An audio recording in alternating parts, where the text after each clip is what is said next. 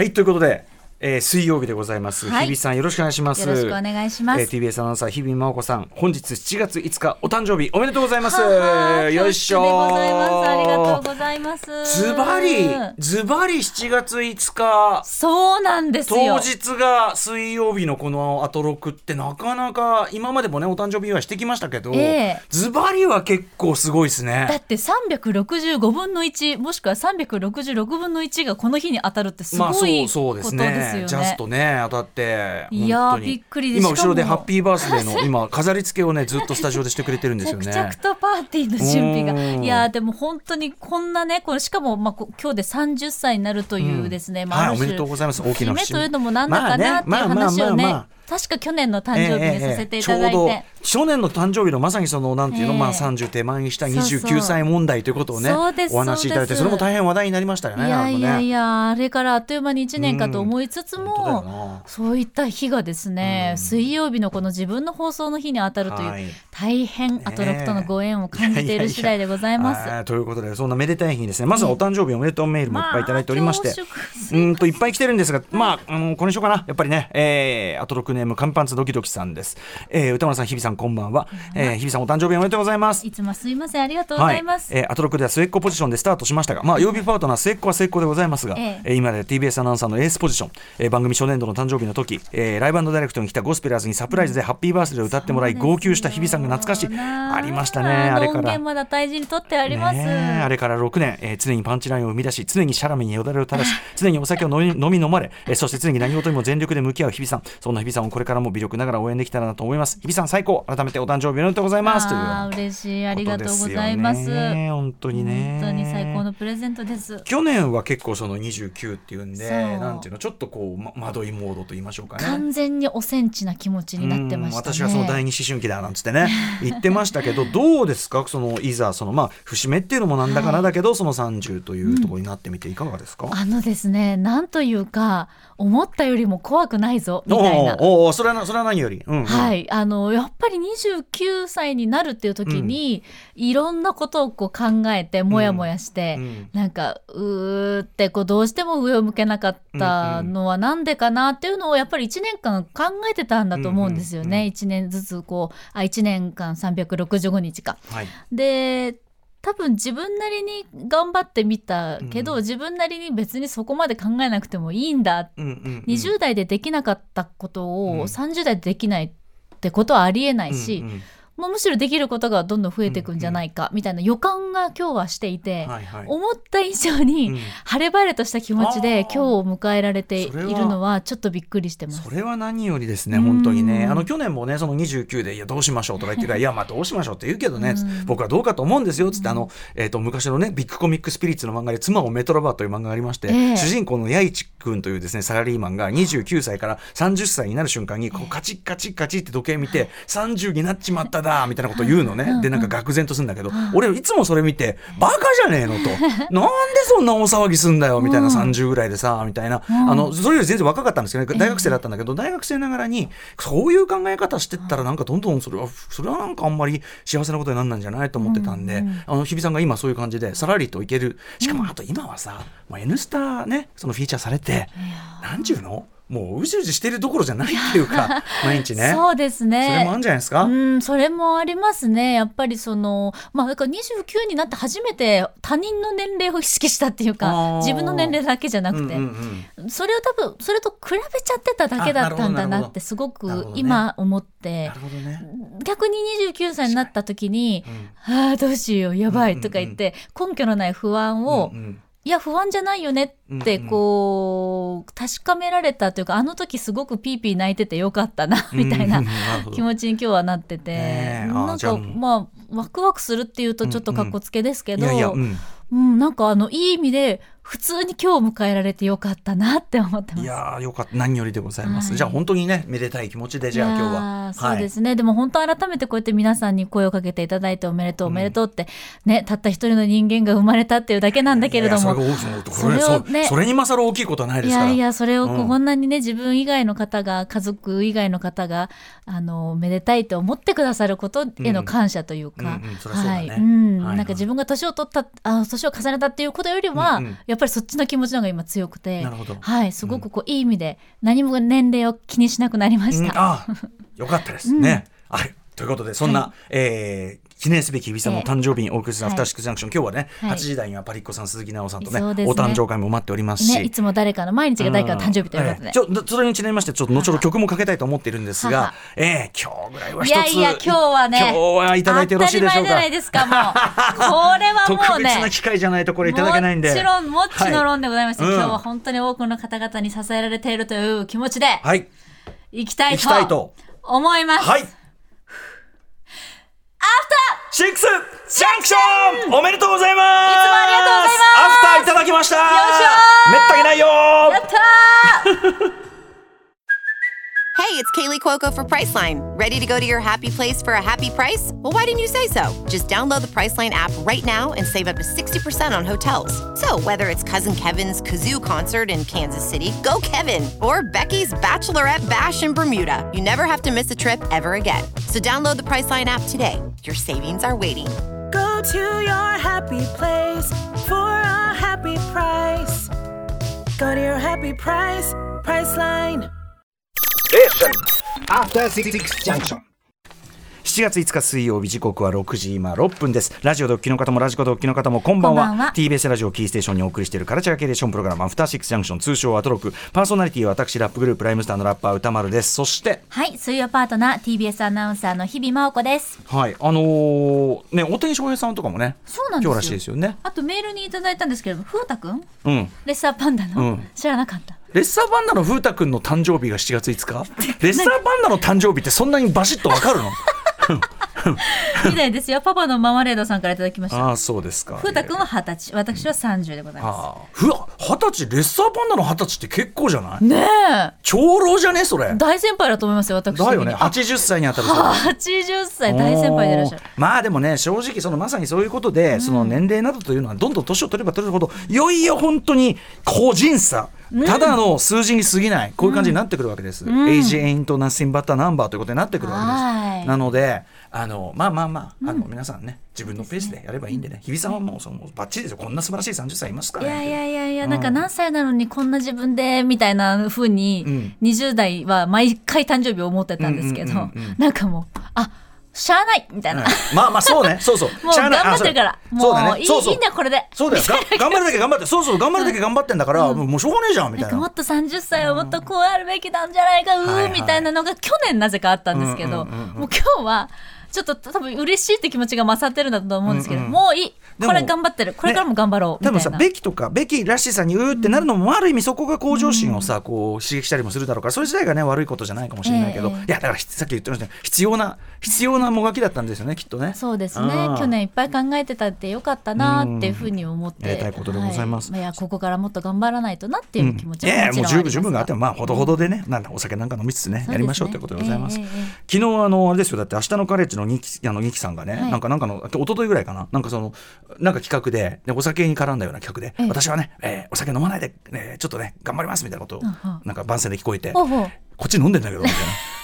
もっともっと早い時間の番組飲んでんだから飲め飲めばいいじゃないニキさん前向きにね時間帯も記号ということで、そうなんですよ、はい。そうだ時間にそうだ時間帯もね。そうその人によって時間帯違うもんね。そうですそうです。そうやってずっと働いてきたんだからここはもう関係ないってこともあるもんね、えー勝手に刻まれてるものなので。なんでなんでこんな言い訳をしてるのかというのがありますけど。はい。あのあと、はい。あのあれあれピューロランドもお越しいただいてありがとうございました。あありがとうございました。もうアトロクチームがいっぱいもうわーっとなっていただいて。あと弟さんとお会いできあてそうなんです。ちょっとあの弟もファンなのでちょっとお邪魔させていただきまし弟もかっこてよお父さんもかっこよかったですよいやいやいや、でもちょっとあの弟をこう皆さんに紹介するときに、なんかそのアトロクのお姉ちゃんたちが、お兄ちゃんたちが「ええ。おお姉ちゃんやってる」とか言って。いやまあねた弟に対してやっぱそれ当然長女ですもんね、これはね。おお姉ちゃんやってるじゃん。お姉ちゃんやってるじゃんって。アトロクのお兄ちゃんお姉ちゃんに言われてすごいちょっと恥ずかしかったんです。そうだよね。やっぱね あのし人間のその感じっていうのはその、そこにいる人間関係の中で決まりますから、ええ。やっぱアトロクパートナーの中では末っ子だしそうですね。こっち来れば長女だししっいかりしたっていうのがあやーでもねね昨日もお話あったと思うんですけれども、あの本当ピューロランドも楽しくて、はい。リスナーさんもたくさんいらっしゃったので、皆さんと。お声掛けいただいてね。はいお話ししたりとかしてでみんなでこうもうピューロランドでサンリオで、あの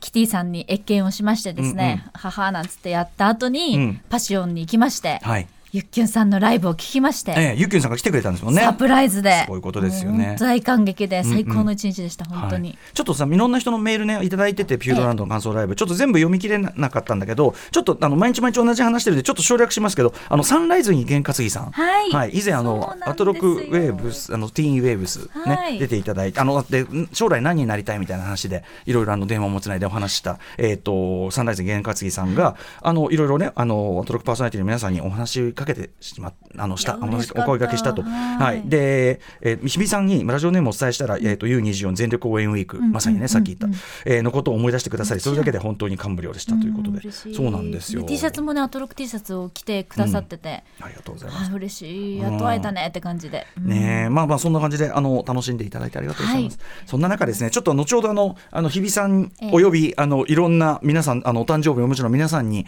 あのプレゼントとしての曲を流したい流したいんですけどもその前にちょっとあの私事のお知らせ今日は結た。構お知らせ事が重なっておりまして本当に申し訳ございません。情報がご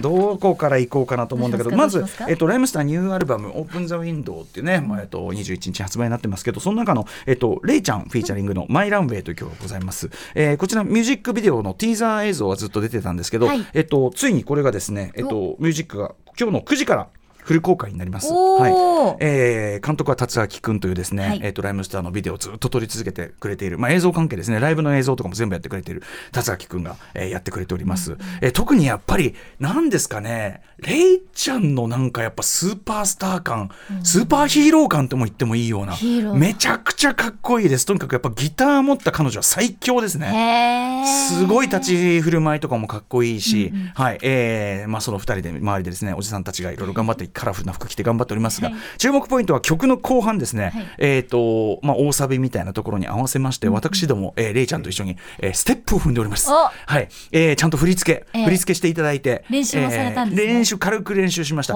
でもねあのおじさんたちなかなか結構こう見えてライムスター踊るグループでございましてあとええ大学時代からパイセンたちからですねあのダンスというのは結構叩き込まれておりまして、ええ。ーしみじみまみりとあああの時パイセンたちにいろんなダンスを叩き込まれていてよかった、うん、きっちり腰の入ったかなかなかかっこいい仕上がりになってると思うんですよ。だってピューロランドでもハイジャンプ何度も何度あもーそうですよ松丸君とだかなんだ。じゃあのクロミちゃんとだ、うん、そうそう、クロミちゃんもね。すんごいジャンプすごいねって言ってみんなで見てクロミちゃんが、クロミちゃんがすごいそのジャンプするサビを考えてきてく、あの合わせてきてくれたんで。あそうだったんですね。そうなんですよ。で、いや、これはだから俺らも頑張んなきゃいけない。相当高く飛ぶんで、クロミちゃんが。ライムス。ターさんのあの、あのインスタグラムぜひ見てもらいたいんですけど、めちゃくちゃ高いんです結よ構高く飛ぶんだしよね。っ。かり高いんですよ。そうだからまあ我々も頑張って やりましたけどね、え。え我々本当ねごだからこういうことなんですよ。54歳で1時間2ステージになれない場所のね、はあ。お子さんたちもいるピューロランドのライブに1時間2ステージ2時間全然飛んだり跳ねたりしてるわけですから。そんなもの。黄色い服着て出るわけですから。いや本当にグレタもカラーで子供たち相手にヒップホップ講座やるわけですからこれ面ね白かった勉強うんへーとか言ってアトロクチームへー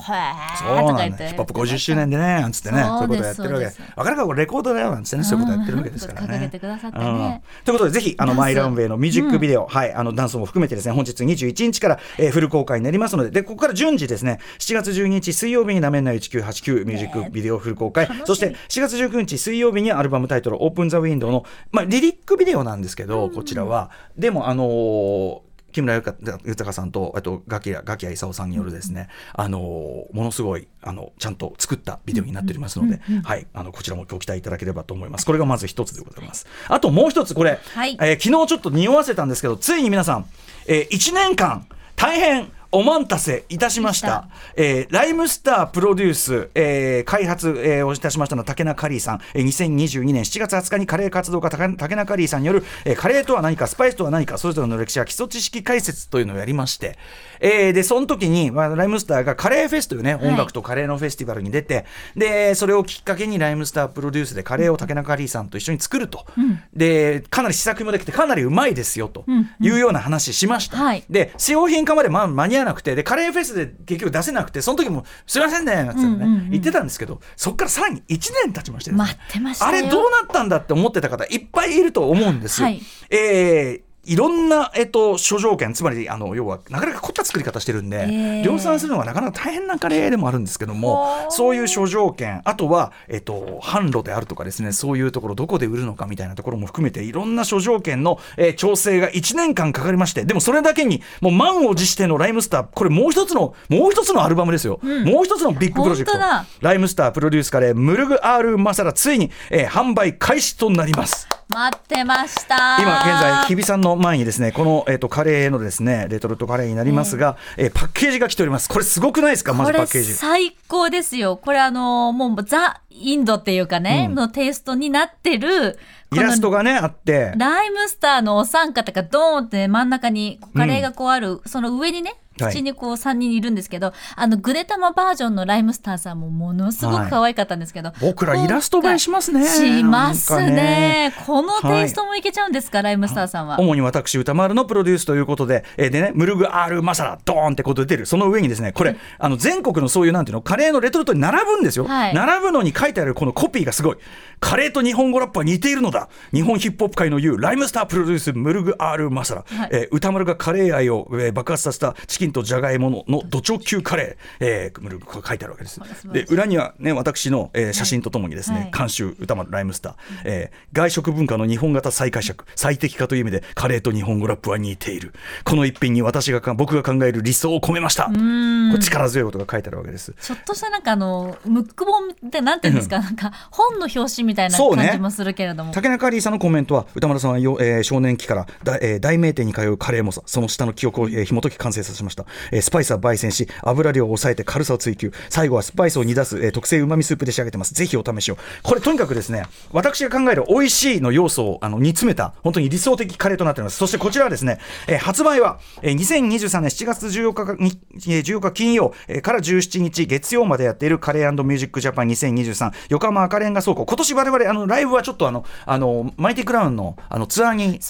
あのクルーズ船に乗ってるんでちょっとこのこのイベントそのものは出ないんですがここでまず販売開始になります。そして2023年7月下旬からスタープレイヤーズの、えーホームページというかな、えーストアにて通販が開始されると。で、えー値段はオープン価格ですがスタープレイヤーズ通販サイトでは880円をお伝えしてますと。でここからさらにあのご好評である販路をバリバリ広げていこうとい思いますのでやーそれすごい。これ本当に美味しいんで食べたい。お勧めしたいというお話でございました。ありがとうございます。あ時間が迫ってきた。ここでじゃあちょっと日比さんに曲のプレゼントです。誕生日プレゼントで。はい、えー、2000えー、キリンジ。2028年のアルバム。名アルバムです。セブン収録え？ん2008ごめんなさい。2008年ごめんなさい。2008年のアルバム、えー、セブン、えー、名アルバムでございます。そちらの収録曲です、えー、この曲はですねやっぱりポイントは私しつこく言ってますが、えー、もしこの曲を SMAP がカバーしていたらと想像しながら聞くとさらにいいねそれという感じが非常にするという曲でございます。お聴きください、さい。えー、日比さん誕生日おめでとう。キリンジ今日も誰かの誕生日。最高あー幸せだキリンジのね、えっ、と、今日も誰かの誕生日聞いていただいております。この2008年のアルバムセブンはもう一つ僕ね、この部屋に住む人へっていう、引っ越しソングなんですよ。引っ越し引っ越しするときに聞くと最高っていう一曲が入ってる。寄り添ってくれるのよ、はい、寄り添ってくれるなーっていう。ありがたいはい。えー、感じでございます。改めまして、日比真央子さん、お誕生日おめでとうございます。ありがとうございます誕生日プレゼントにね、私と写真集の話なんかも後ほどちょろっとしましょうかね。はい、また素敵なプレゼントでいたいやいやいや、だきましたはい。えー、本日はメニュー紹介です。はい。ではこの後すぐはカルチャー界の気になる人、物、動きを紹介します。カルチャートークのコーナーです。今夜は銭湯 OL やすこさんこと銭湯愛好家の奥野やすこさん、アトロク初登場でございます。はいサウナブームの陰に隠れがちな銭湯カルチャー、新たな魅力はもちろん、現代この銭湯シーンの牽引者たちがいるということでご紹介いただきたいと思いま。ますさに現代戦闘シーン、本当になかなかイケてる皆さんのね、イケてる試みの数々、今、今ちょうどちょうどいいタイミングな気がしますのでね。ですねもろもろね、はいえーそして7時からは日替わりでライブや DJ プレイをお送りする音楽コーナー、ライブダイレクト、今夜のゲストはこの方です。6月7日にアルバム「カバーズインストゥルメンタルズ」をリリースした西源寺さんが番組初登場にして本日第6スタジオで日比さん誕生日、えー記念でもあります、えースタジオで生ライブやっていただきますありがとうございます。そして7時30分頃からは番組内番組です。様々な夢追い人にインタビューし、将来や人生の夢を語ってもらう、慈恵学園コムグループプレゼンツ、あなたの夢は何ですか？お送りします。そして7時45分頃からは新概念提唱型投稿コーナー、アーカイブマジ大事精神を体現する企画、過去6です。ポッドキャストに上がった膨大なアトロクのアーカイブからリスナーの皆さんにとっての過去のベスト回、お気に入り回、通称過去6投稿していただいております。そして8時台の特集コーナー、ビヨンドザカルチャーはこちらです。今日も誰かの誕生日。こんなお誕生日会はいかが特集？by 酒場ライターパリックさん鈴木奈緒さはいんということで、えーまあ、キリンジのこの歌にある通り誰にもあるこの誕生日、めでたい日でございます、えー誕生会というとまあ子供がやるものと思うかもしれませんが、い、やいや大人になっても大人だからこそ楽しい誕生会を探求していこうということになっております。まああの格好つけて飲もうという 8時台でございます。ありがてえありがてえ。はいということで、いってみますかね。はいえーそれでは、アフターシックスジャンクション、いって